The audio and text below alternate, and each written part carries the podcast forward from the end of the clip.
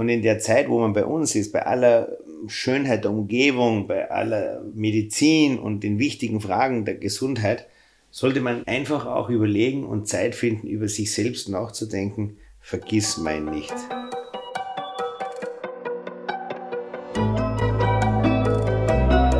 Forever Young, der Gesundheitspodcast vom Lanzerhof.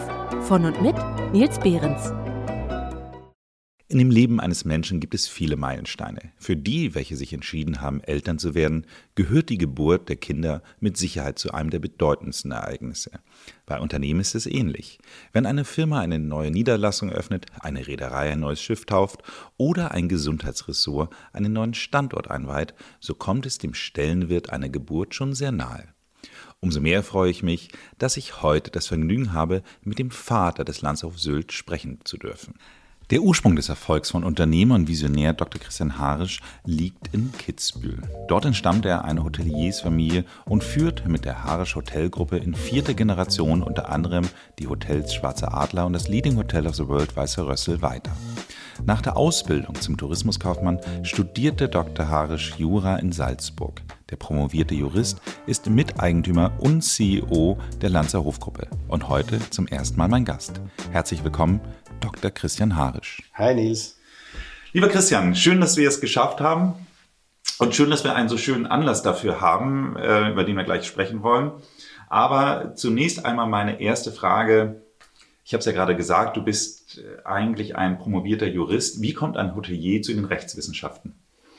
Das war deshalb, weil mein Vater meinte immer, dass das Hotelgewerbe natürlich sehr aufwendig ist, viel Zeit braucht viel Energie erfordert, für die Familie schwierig ist.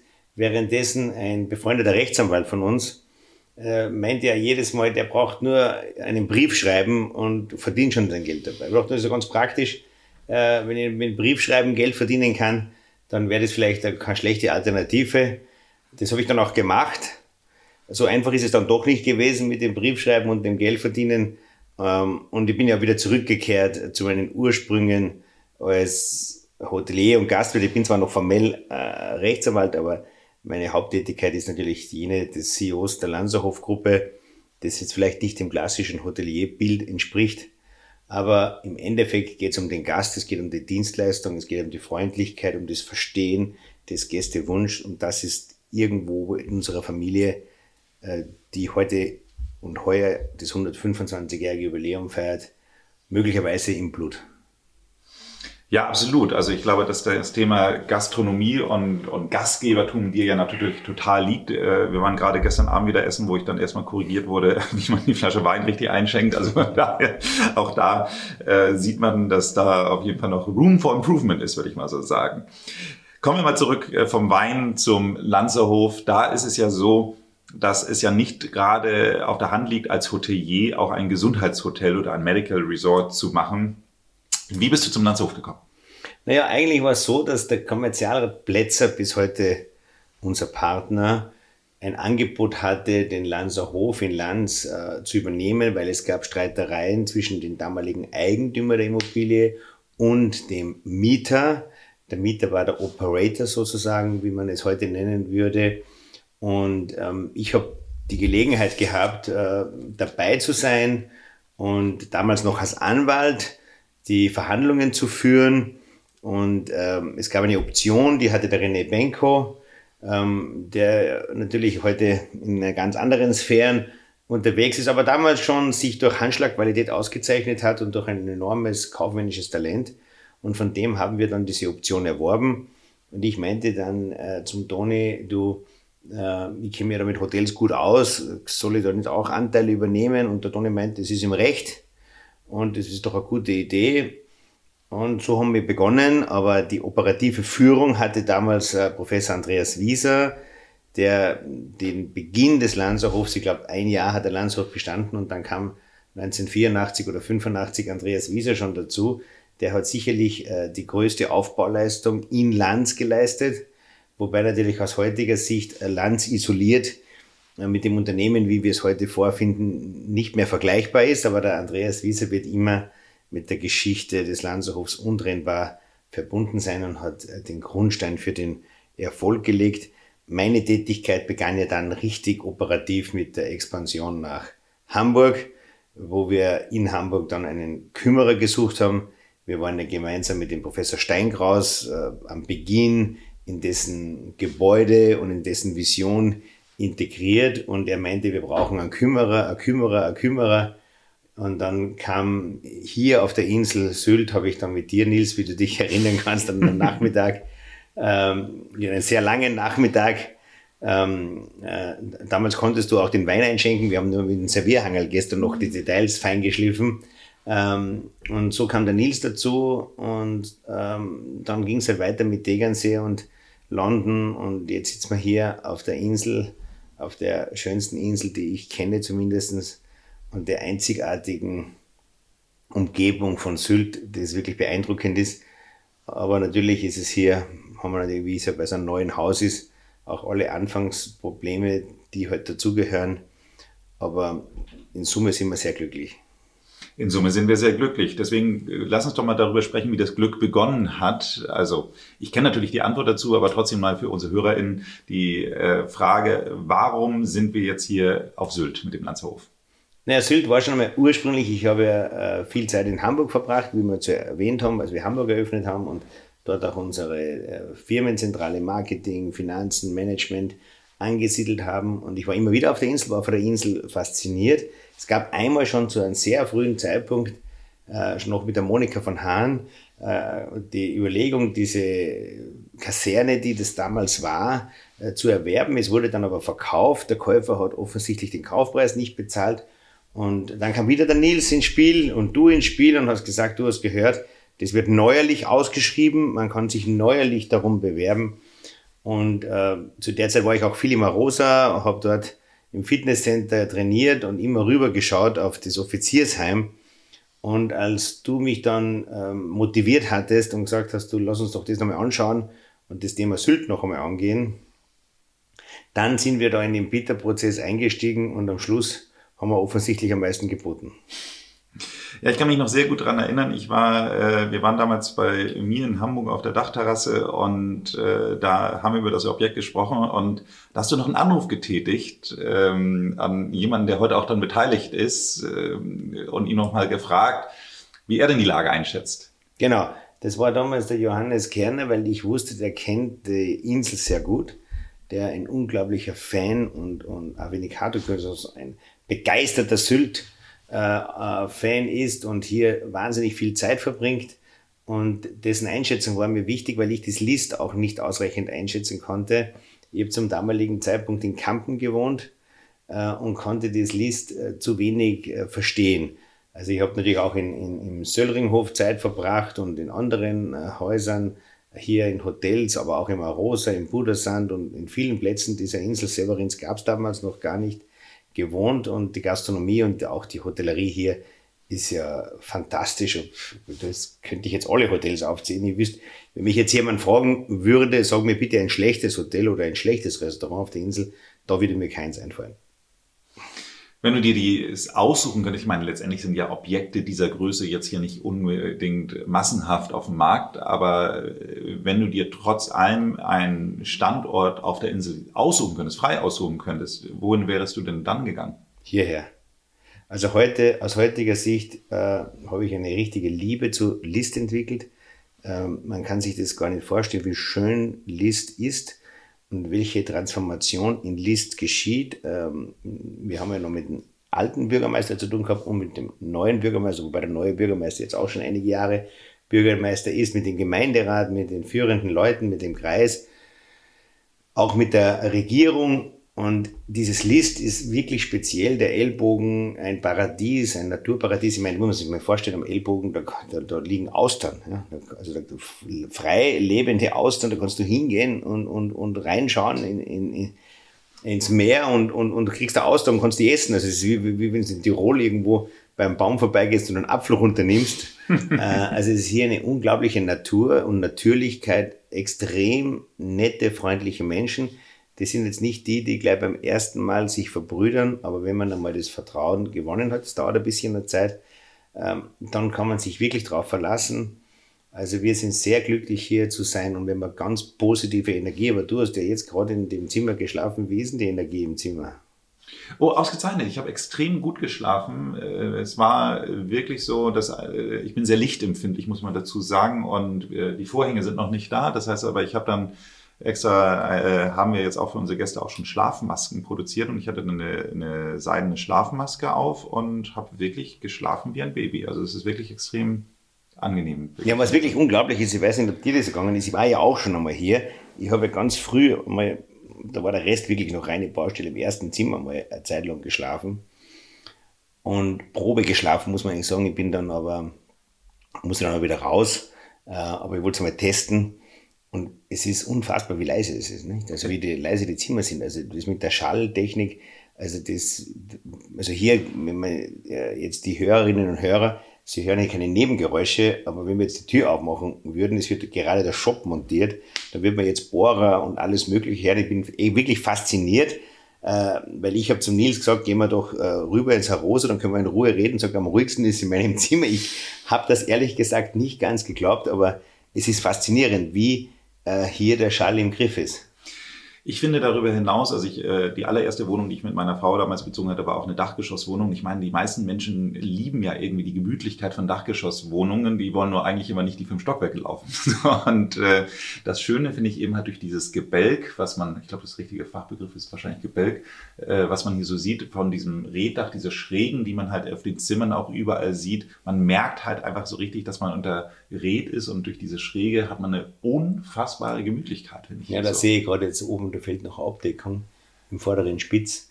Ähm, da werden wir noch viele Zeit verbringen, noch die letzten Details zu kontrollieren. Ich weiß gar nicht, ob du das schon gesehen hast, aber da oben ist noch eine kleine, eine kleine Restfläche, wo die Überdeckung fehlt. Habe ich schon gesehen, habe ich auch schon gemeldet, wird, wird auch schon bearbeitet. Das ist großartig, da spare ich mir das jetzt. ähm, und es ist eigentlich schon ein Wahnsinn, ein Hotel mit Red in der Größe zu bauen weil du natürlich alles überall sprinklern musst, Spezialsprinkleranlagen, wie man hier sieht, die auch noch nicht ganz fertig gemalt. Und Ausbesserungen sind. Das ist wirklich aufwendig und kompliziert, aber es ist ein Gefühl durch dieses Stroh, ich glaube, es gibt ja kein nachhaltigeres Dach als das Reddach. Und wir sehen hier Holz und Stroh oder Red, das ja im Prinzip vergleichbar ist mit einem langen, dichten Stroh ähm, das ist schon sehr, sehr speziell und eine spezielle Erfahrung. Und jetzt bin ich ja sehr gespannt. Bis jetzt läuft es ja sehr gut. Der erste Gast aus Washington, äh, der war schon mit dem Fahrrad gestern am Ellbogen. Also bis jetzt läuft es ganz okay. Ich habe schon ein bisschen Angst heute, wo wir den Shop bauen, aber man wird sehen, es ist eine spannende Zeit. Es ist eine absolut spannende Zeit und nur zu dem Reddach vielleicht für unsere HörerInnen nochmal ergänzt. Es ist tatsächlich das größte Reddach, was jemals in Europa gebaut wurde. Wir haben jetzt keinen weltweiten Vergleich, aber wahrscheinlich wird es auch sogar das der größte der Welt sein. Also von daher ist es schon einfach sehr eindrucksvoll. Auf der anderen Seite ist es wirklich so, dass es sich sehr gut in die Landschaft einfühlt. Es äh, sieht eigentlich so, wenn man so schaut, wie eine Verlängerung der Düne eigentlich aus. Also ich finde, es ist wirklich sehr gelungen, aber natürlich ähm, die Herausforderung, ich glaube, jeder Dachbalken ist unterschiedlich lang. Also ich habe ja gehört, dass kein einziger Dachbalken, und es sind sehr viele Dachbalken, gleich lang ist. Also ähm, womit ich zu meiner nächsten Frage auch kommen würde. Ich meine, wir haben das Grundstück 2014 den Zuschlag bekommen und wir sitzen hier jetzt im Sommer 2022. Von daher würde man ja sagen, es waren ein paar Herausforderungen auf dem Weg. Magst du vielleicht unseren HörerInnen so ein paar äh, von den ich sag mal so, Meilenstein der einen oder anderen Art. Vielleicht äh, möchtest du da was teilen? Naja, man kann sagen, es ist ähm, im Nachhinein betrachtet, kommt es ja immer einfacher oder kürzer in der Wahrnehmung, aber es, es, es ist eine Anstrengung gewesen von vielen und ein Vertrauen, das wir Schritt für Schritt erworben haben. Und das ist auf Seiten der Beamten in der Gemeinde, in, auf der Insel, im Landkreis, äh, aber natürlich auch in Kiel. Äh, das sind so viele Themen und das, da können wir mal einen eigenen Podcast machen, wo wir sagen, wie das war am Tegernsee, als wir die Abstimmung durchführen mussten in der Bevölkerung äh, mit der Bürger, wo die Bürger in einer richtigen Wahl entscheiden konnten, ja oder nein. Das gab es hier nicht. Ähm, aber hier sind wir natürlich auch in einer Situation, dass jede und jeder, der irgendwann nach List fährt, und es gibt ja hier nur eine Straße, Nord-Süd praktisch, äh, zumindest von Westerland aus betrachtet, äh, nach List, fährt ja jeder vorbei. Das heißt, du bist ja an einer wirklichen, auf dem Präsentierteller und äh, wir werden auch ganz genau überprüft, aber inzwischen haben wir auch mit Naturschutz so ein gutes Verhältnis. Also die wissen, dass wir alles einhalten. Und auch beim Denkmalschutz mit dem Offiziersheim, da machen wir gerade die Fassade neu. Das wird gerade gebaut, Stein für Stein, so wie bei der Errichtung. Also das sind halt Erfahrungen, die gigantisch sind und wo man sich denkt, wie kann das sein, dass man so viele Themen auf der einen Seite abarbeiten darf oder muss und auf der anderen Seite dann noch die Pandemie während des Baus kommt. Das heißt, wir haben ja eigentlich die gesamte Bauzeit die Pandemie ähm, äh, äh, im Rücken gehabt und gleichzeitig war es für mich so, dass ich dachte, es wird durch die Pandemie das Bauen günstiger, weil die Wirtschaft wird zurückgehen und es werden weniger Aufträge sein. Das Gegenteil war der Fall. Aber am Schluss überwiegt das Positive und wie du schon sagst, die mehr als 1000 Balken, die man hier sieht und die alle unterschiedlich sind, von hervorragenden Zimmerleuten gebaut, also eine Firma von der Insel. Ich glaube, es gibt ganz wenig Firmen, die so etwas überhaupt bauen können, Zimmerer, die das bauen können, die die Erfahrung haben, wie man so ein Reddach baut. Ähm, das ist schon einzigartig. Wir sind ja zumindest in 99 Prozent unserer Folgen ein Gesundheitspodcast. Deswegen lass uns doch mal drüber reden, was erwartet unsere Gäste hier? Ja, was uns hier erwartet, ist der erste Standard, den wir haben, der für sich ganz klar heilend ist.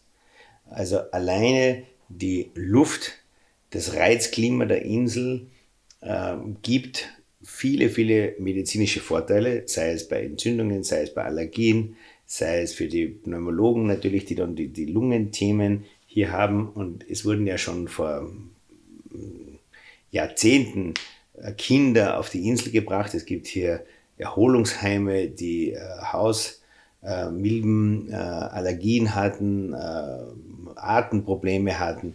Also das heißt, wir sind hier von Haus aus auf einen absoluten heilenden Standort. Natürlich haben wir mit dem Dr. Jan Stritzke einen der besten Kardiologen, zumindest die ich kenne, im Team als äh, Direktor, als medizinischen Direktor. Das wirkt natürlich auf die Medizin natürlich auch, aber wir sind uns ja darüber einig, dass der Lanzerhof immer der Lanzerhof sein muss und daher äh, vom Prozent her äh, sind es rund 80 Prozent des Angebotes, das sich auch mit den anderen Häusern deckt. Aber es wird sich auch hier ein bisschen entwickeln. Natürlich wird Kardiologie vielleicht eine gewisse stärkere Rolle spielen als in anderen Standorten, aber in Summe wird es einfach darum gehen, dass wir immer für alle Standorte mitdenken. Und wenn Land seine Innovation transportiert oder Tegernsee, ähm, das hier äh, wahnsinnig innovativ ist auch, dann versuchen die Chefärzte in ihren Chefärzte-Meetings das jeweils so zu transportieren, dass die Gäste von allen Standorten profitieren. Grundsätzlich ist es ja so, dass der Lanzerhof oder das Lanzerhof-Konzept sich ja in erster Linie daraus, sage ich mal so, hervortut, dass man auf der einen Seite diese High-End-Medizin hat und auf der anderen Seite die Naturheilkunde und ich sage jetzt mal auch wirklich so diese Offenheit für jegliche Art der Heilung. So, jetzt hattest du schon gesagt, der Dr. Jan Stritzke ist äh, von Haus aus Kardiologe, der war jetzt über fünf Jahre war er ja auch äh, am Tegernsee und hat von daher ja auch das ganze Lanzerhof-Konzept sehr gut verstanden. Nichtsdestotrotz gibt es ja doch eher so diesen nochmal sehr stark naturheilkundlichen, energiemedizinisch geprägten Teil.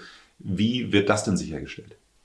Ja, das ist dem Jan Stritzke gelungen, ähm, wo ich sage, das ist wirklich großartig, ein gigantisches Team zusammenzustellen an äh, Kolleginnen und Kollegen und obwohl er ja schon fünf Jahre jetzt am Tegernsee war und natürlich da den Geist äh, unter der Führung von äh, Frau Dr. Elke Benedetto Reisch eingeatmet hat und aufgesogen hat, so ist es hier sehr speziell, dass eine unserer erfahrensten Ärzte, Ärztinnen, äh, Frau Dr. Bebeto Walser, hier auf die Insel kommt, die, ich bin jetzt nicht ganz sicher, aber ich glaube 20 Jahre oder länger schon im Lanzerhof Lanz ist, also die auch die Zeit der Monika von Hahn, die ja sehr wesentliche Entwicklungen des Lanzerhofs vorangetrieben hat, miterlebt hat, die über viele Jahre gesehen hat, wie sich das weiterentwickelt, das Konzept weiterentwickelt, natürlich aufbauend auf der Lanzerhof, also von der Meierkur kommen zur Lanzerhofkur, zur Individualisierung Und ähm, hier wird der Jan die bestmögliche Unterstützung haben, wobei ich gar nicht absprechen will, dass der Jan, äh, der Herr Dr. Stritzke, äh, in der Naturheilkunde, in alternativen Heilungsmethoden inzwischen auch sehr erfahren ist. Auch wenn er grundsätzlich natürlich von der Schulmedizin kommt und es gibt ähm, bestimmte Themen im kardiologischen Bereich, aber auch in anderen Bereichen, wo du gezwungen bist, natürlich auch auf Technik zurückzugreifen, wie du schon gesagt hast, auf äh, High-End-Technik. Wir haben ja jetzt hier auf Sylt den, äh, den Hautscreen, eine ganz neue Technik, wo du in einem speziellen ähm, Gerät feststellen kannst, äh, wie sich die Haut verändert hat und äh, hier ein, ein Screening durchgeführt wird. Ich meine, Du kannst dir davon kurz berichten. Du hast ja selber schon getestet. ich war der allererste Testkandidat. Ich musste in München sozusagen in den Scanner rein. Ich habe festgestellt, dass ich äh, 440 Muttermale habe. Das, ähm, ich würde mal sagen, ist so eine Stufe vor Dalmatinerhund. Aber da ist es wirklich so, dass man sich ja wirklich fragen muss, ähm, ich meine, ich bin ja auch bei Professor Steinkaus der Patient und äh, da ist es ja äh, schon ein, ein sehr erfahrener oder einer der wahrscheinlich renommiertesten äh, Dermatologen. Nichtsdestotrotz, du musst ja auch ein Vertrauen haben, dass der sich 440 Muttermale sorgfältig anschaut. So und ähm, im Zweifelsfall sagt auch Volker dann sehr häufig, äh, schneiden wir dann, um sicher zu sein, auch mal was, was kritisch sein könnte, weg, äh, was ja auch absolut richtig ist äh, aus der Sicht. Aber jetzt ist es eben halt so, dass man bei dieser Maschine, das war, mein Scan war im September, ich könnte jetzt, äh, sobald sie hier im Einsatz ist, wieder reingehen und dann könnte man sehen, ob sich seit September was verändert hat. Und dann weiß man natürlich mit einer sehr hohen, akkuraten Genauigkeit, ob man den dann wirklich wegnehmen sollte oder nicht. Also von daher ist es eben halt toll, was die Technologie da möglich macht. Absolut. Und das ist im Wesentlichen, dass wir auch technologisch immer dabei bleiben. Also auch hier ähm, ist es uns wichtig, dass wir Geräte haben, die den letzten Stand der Technik widerspiegeln. Also auch, dass wir 3D-Aufnahmen des Herzes durchführen können. Das wird äh, für viele neu sein. Das gibt natürlich eine ganz andere Diagnostik auf der einen Seite, aber natürlich auch für die Erklärung, wo man ähm, wirklich dem Gast und Patienten erklären kann, warum, wo, welche Veränderungen sich ergeben und äh, wie man dem auch begegnen kann und äh, ob akut schon etwas zu tun ist oder ob man noch eben wiederum durch äh, Naturheilverfahren eine Besserung herstellen kann. Also das wird sicher wahnsinnig spannend in der Zukunft, weil die Entwicklung hier geht rasend schnell. Und es ist ganz, ganz wichtig, dass man bei dieser enormen Entwicklung und bei dieser enormen Technologie und der Digitalisierung, das ist ja überall Digitalisierung, Digitalisierung, die alten Erkenntnisse, die ja teilweise tausend Jahre zurückgehen, dass man das nicht außer Acht lässt. Wir haben hier insgesamt ein, ein wirklich tolles, erfahrenes Team. Wir haben auf der einen Seite eben halt den Ian Stritzke, äh, der eben halt medizinisch eingearbeitet wurde. Wir haben die Dorit von der Osten, die ja auch schon den Landshof Tegernsee mit uns eröffnet hat und jetzt das, das Hotelteam leitet. Und wir haben darüber hinaus, der war auch schon im Podcast, den Dietmar Prive, der ja 19 Jahre lang Chef Koch der Sansibar war. Wie passt für dich das Thema Kulinarik und ich sag mal ein, ein Health Resort, was sich auf Fasten spezialisiert hat, zusammen? Naja, wir dürfen den Christa Bertram natürlich nicht vergessen, der jetzt äh, jahrelang Absolut, den ähm, Lanzerhof ähm, Tegernsee gemeinsam mit dem Thorsten Kiener geführt hat. Das ist auch ein wichtiger Impuls, weil das ist uns ganz wichtig, dass wir immer auch Menschen, die in anderen Häusern schon einige Jahre waren und diese Erfahrung äh, mitgebracht haben, dann das transferieren können und ihn nicht importieren ist vielleicht der falsche Begriff, aber einen Einfluss ausüben können, dass man hier diesen gleichen oder ähnlichen Spirit ähm, wiederfindet. Der Dietmar ist, ist ja seit einigen Jahren nicht mehr in der Sansibar, weil er sein Leben geändert hat, sich enorm mit der äh, Gesundküche beschäftigt hat. Es gibt ja den eigenen Podcast, ich kann nur jeden Hörerin und jeder jeder Hörerin und jeden Hörer empfehlen, den nochmal nachzuhören. Das ist wirklich ein, ein, für mich einer der besten Podcasts, die ich äh, in der Kulinarik überhaupt kenne. Äh, Dietmar ist ein enormer Experte, der hat jetzt über Monate oder fast ein Jahr alle Lieferanten einzeln besucht, die Bauernhöfe besucht, äh, äh beim Huhn zum Beispiel, ja, wir haben das Bio-Bio-Huhn, da muss man ja wissen, dass so ein Huhn, äh, das wir jetzt hier wenn es die Kurstufe oder wenn es die Ernährung zulässt, anbieten, in einen Hof mit maximal ähm, 2500 äh, Hühnern gezüchtet wird, mit Freilauf, mit zwei Klimazonen, mit genauer Kontrolle. Nur, dass man Gefühl hat, also in so einem normalen Bio- äh, sind in etwa äh, 5000 bis 10.000 Hühner und in der Massentierhaltung 40.000.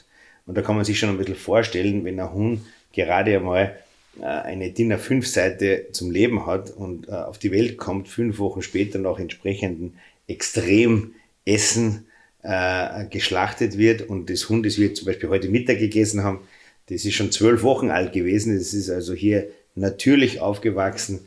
Ähm, also das ist ganz, ganz, ganz wesentlich. Also nur ein kleines Beispiel oder wenn wir über einen Saibling nachdenken und dann überlegen wir, welche Wassertemperatur hatte denn der Saibling, ähm, weil je kälter, umso langsamer wächst er, aber umso mehr positive Omega-Fette entwickelt er. Und dann natürlich die ganze pflanzliche Ernährung, also das Vegane, wobei man sagen muss, also die vegane Ernährung ist ja grundsätzlich, wenn man sie entsprechend ergänzt, wahrscheinlich das gesündeste und beste und energievollste, das es gibt. Auch wenn wir immer wieder mal gerne Steak essen, aber eigentlich sollte das Fleisch und der Fischkonsum auf 150 Gramm in der Woche reduziert sein. Ähm, aber man kann nicht immer alles perfekt machen, aber es geht ja darum, dass man einen Ansatz wählt.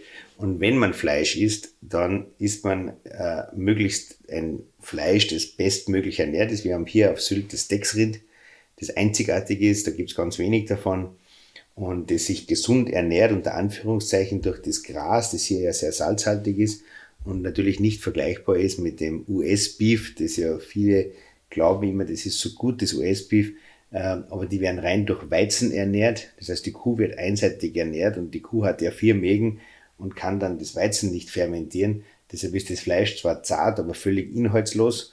Und das sind so Themen, mit denen beschäftigt sich der Dietmar. Da wird sicher spannende Vorträge geben. Da wird es unglaubliche Themen geben, warum man kein Salz mehr braucht und, und Algen einsetzen kann. Ähm, also das wird ein ganz weites Feld. Und ähm, ich persönlich kenne niemanden als Koch äh, und, und, und Ernährungsspezialisten, der sich so stark mit den Produkten auseinandersetzt. Ich meine, wir alle kennen ja den äh, Professor Michalsen, der ein fantastisches Buch geschrieben hat über die Ernährung, was ist richtig, wie sollte man sich ernähren, aber der kann das natürlich nicht kochen. Und der Dietmar versteht wahnsinnig viel.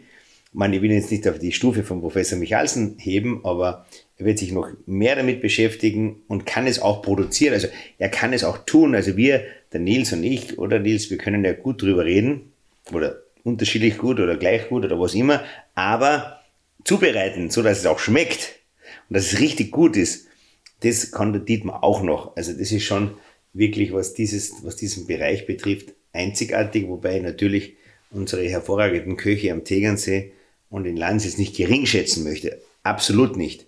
Aber es ist wieder ganz eine andere Umgebung, weil wir natürlich mit den Schafen aus dem Zillertal und aus der Umgebung von Tegernsee wieder ganz andere Geschmäcke hervorrufen, als wir hier auf der Insel, wo wir eben diese Umgebung aufnehmen und ganz genau schauen, von woher kommt das Produkt, wie lange ist die Lieferzeit, von woher wird es angeliefert und wir im Prinzip versuchen fast alles aus den Bauernhöfen und Produzenten der Insel zu beziehen und maximal noch Schleswig-Holstein, aber nicht weiter. Absolut. Und was ich äh, noch dazu ergänzen möchte, ich hatte jetzt das Vergnügen, schon ein paar Mal beim Mitarbeiteressen mitzu essen. Und ähm, das ist bisher alles, was ich gegessen habe, war vegan. Und ich finde es so ganz interessant, äh, während man am Tegernsee, weiß ich noch, als der allererste äh, Koch, den wir da hatten, der Max Jäger, da gab es sehr häufig Schwein. Schöne Grüße an Max. Er weiß, dass ich das ihm vorgeworfen habe, weil ich Schweinefleisch wirklich fürchterlich finde. Aber ähm, es gibt ja fast jeden Tag ein veganes Gericht und alle sind happy damit, weil es einfach so gut schmeckt. Und das ist eben halt pflanzliche Ernährung, ist überhaupt kein Problem und äh, es beschwert sich auch keiner, wenn sie eben halt so gut gemacht ist. Und das finde ich eben halt toll. Und dazu möchte ich auch nochmal wirklich sagen, also diese ganze, das Team hier ist so toll, aber auch die Wertschätzung dem Team gegenüber. Also ich meine, wir haben, äh, ich habe heute gedacht, so Mensch, das ist ja wirklich schönes Porzellan, von dem wir hier essen. Und habe dann festgestellt, es ist Dibbern-Porzellan. Also ich meine, das ist normalerweise etwas, was in der Sterneküche eigentlich üblicherweise ist. Also äh, man sieht eben halt, dass die Behandlung, wie wir unsere Gäste, mit unseren Gästen umgehen, dass wir das auch für unsere Mitarbeiter machen. Also von daher äh, finde ich das einfach wirklich äh, einen ganz tollen Spirit, der hier ist. Naja, Max äh, Jäger, noch einmal aus Tegernsee, ist ein fantastischer Koch. Fantastisch. Ja, und der Nils, Max meint ist natürlich nicht böse, sondern lustig. Und das ist ja der Bayer, ne? das sind die Bayern, die haben ja gerne mal eine Wurst oder mal was Deftigeres. Aber der Max ist ja ein Sternekoch und hat sich dann selbstständig gemacht äh, beim Brenners und macht es hervorragend. Und wir machen ja viele, viele Feiern. Wenn wir mal sagen, jetzt gehen wir raus, kann man immer wieder gern zum Max und sind da sehr verbunden. Aber du hast völlig recht. Die Entscheidung, die wir hier getroffen haben, die die Technik natürlich zum Verzweifeln bringt, mit den Hochtüren, die haben wir ja auch in den Mitarbeiterbereichen eingesetzt. Das heißt, wir haben ja architektonisch hier keinen wirklichen Abstrich gemacht. Es gibt auch Vitra-Möbel im Mitarbeiter-S-Raum. Man sieht auch die Düne vom Mitarbeiter-S-Raum und ähm, das ist uns ganz, ganz wichtig und in Zukunft auch ganz entscheidend, dass der Mitarbeiter einfach auch das Gefühl hat und das ist so, so leben wir es ja auch und wir sind ja letztendlich alle Mitarbeiter, dass es wichtig ist, der Gast, von dem leben wir, aber wir können mit Fug und Recht und Stolz sagen, wir begegnen auf Augenhöhe. Und das vegane Essen ist fantastisch, ist nur wahnsinnig aufwendig zu kochen. Ich koche ja auch ganz gern ab und zu, aber natürlich ist es ja viel, viel einfacher als Steak zu machen oder äh, äh, Bolognese oder irgendwie eine Soße oder auch eine Tomatensauce. Das vegan kochen und ohne Salz und ohne Zusatzstoffe, das ist schon brutal aufwendig und schwer, dass es richtig gut schmeckt. Absolut, absolut. Und äh, du hast es gerade angesprochen, also diese, diese Begegnung auf Augenhöhe, aber auch, das fand ich wirklich interessant in den Gesprächen, mit denen ich mit den Mitarbeitern hier hatte, da haben wir einen Nachtportier, der extra aus äh, der Schweiz gekommen ist auf die Insel. Und äh, einer der Gründe, warum er sagte, warum er jetzt hier angefangen hat oder warum er sich von dem Angebot überzeugen lassen hat, ist, weil er einfach meint, dass er so ein Stück weit einen Beitrag für die Menschheit auch leistet, weil er eben halt etwas, äh, etwas anderes ist, ein, für ein Hotel zu arbeiten oder für ein Gesundheitsressort, weil man eben halt den Menschen bei ihrer Gesundheit hilft und ihm einfach diese Mission so überzeugt. Und ich finde es so spannend, dass selbst Menschen, die jetzt sozusagen nicht selbst da äh, quasi an der Massagebank stehen oder äh, Therapien machen, dass auch die sich sozusagen von diesem Spirit, Menschen zu helfen, sie auf ihrem Gesundheitsweg zu begleiten, auch tatsächlich so motivieren lassen. Also das fand ich schon wirklich ganz toll. Komme ich mal zu meiner vorletzten Frage. Wenn man äh, jetzt hier sich umschaut, dann sieht man, dass da unten noch ein paar Häuser sind. Magst du äh, was dazu sagen, weil ich das auch sehr häufig gefragt werde? Ja, wir haben also, als wir das Areal gekauft haben, sind über 50.000 Quadratmeter, äh, wussten wir, dass wir circa die Hälfte äh, für den Lanzerhof benötigen. 25.000 bis 30.000 ist so die ideale Größe für einen Lanzerhof. Und da waren ja noch alte Offiziershäuser, die wurden abgebrochen und drei davon also neu gebaut. Also es waren in Summe äh, hier mehrere Offiziershäuser, auch wo der Lanzerhof steht, war ein Haus von Offizieren, also die dort untergebracht wurden, auch Mannschaftsräume und eben das Offiziersheim. Und das Offiziersheim wird gerade renoviert, also das wurde nicht abgebrochen. Hier hat man mit dem Denkmalamt sich verständigt, dass das renoviert wird. Persönlich, ehrlich gesagt, hätte ich es viel lieber abgebrochen, aus verschiedenen Gründen, aber das würde jetzt zu weit führen. Aber es wird jetzt renoviert und steht dann zur Verfügung. Entweder wird es dann ein Teil vom Lanzerhof oder es wird ein riesiges Wohnhaus, äh, wo eine größere Familie, die auch äh, vielleicht ein Family Office hat, auf 2000 Quadratmeter mit 16 Tiefgaragenplätzen dort einzieht, aber das ist noch offen. Und dann gibt es drei Ferienhäuser, die ähm, verkauft werden und dann der Nutzer äh, eine Regelung hat, dass er äh, drei Monate äh, selber drinnen wohnt und eine bestimmte Zeit dann an Feriengäste auch vermietet. Oder vielleicht machen wir auch einen Vertrag bei uns, je nachdem wie der Landshof auf Sylt läuft, dass wir vielleicht auch diese Häuser in der Zeit, wo der Eigentümer nicht da ist, vielleicht Gästen vermieten können vom Lanzerhof, für welche, die vielleicht länger kommen oder höhere Sicherheitsanforderungen haben oder wie immer.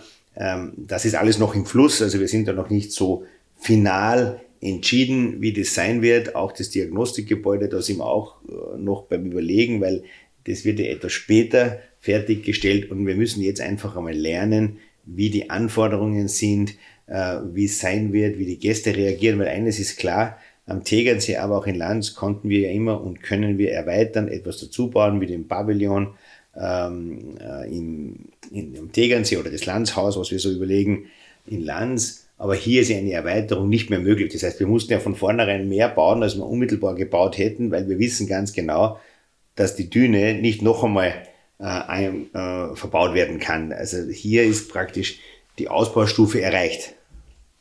Meine allerletzte Frage in jedem Podcast ist immer ein Tipp für unsere HörerInnen. So, das heißt, also gibt es etwas, was du aus deiner Zeit im Lanzerhof oder sonst was irgendwie jemandem mitgeben möchtest, wo du sagst, Mensch, äh, achte doch mal darauf? Ich möchte mitgeben, dass man die Zeit im Lanzerhof wirklich nutzt, um sich mit sich selbst zu beschäftigen. Wir haben mal ganz früh mit dem Mike Mirea mal die Idee gehabt, vergiss mein nicht. Mhm. Und das ist eigentlich ein sehr schöner Begriff, finde ich. Äh, in der heutigen Zeit, wir sind alle unter Druck äh, in verschiedenen Bereichen, ob es die Familie ist, die Kinder sind, äh, Kollegen, Freunde, Verpflichtungen, Einladungen, Termine, die man sich ausmacht, wo man von einem Termin zum nächsten saust oder eben von einer Einladung zur nächsten oder eben mit den Kindern zum Kindergeburtstag und dann zum Tennis und dann zum Fußball oder was immer. Und irgendwann kann man sein Ich nicht mehr wahrnehmen. Und in der Zeit, wo man bei uns ist, bei aller Schönheit der Umgebung, bei aller Medizin und den wichtigen Fragen der Gesundheit, sollte man einfach auch überlegen und Zeit finden, über sich selbst nachzudenken. Vergiss mein nicht. Vielen Dank für das Gespräch. Sehr gerne. Was ist denn dein Lieblingsplatz auf Sylt? Mein absoluter Lieblingsplatz auf Sylt ist ab heute dieses Zimmer. Wenn Ihnen diese Folge gefallen hat, dann würden wir uns sehr freuen, wenn Sie uns eine Bewertung bei Apple Podcast oder Spotify hinterlassen.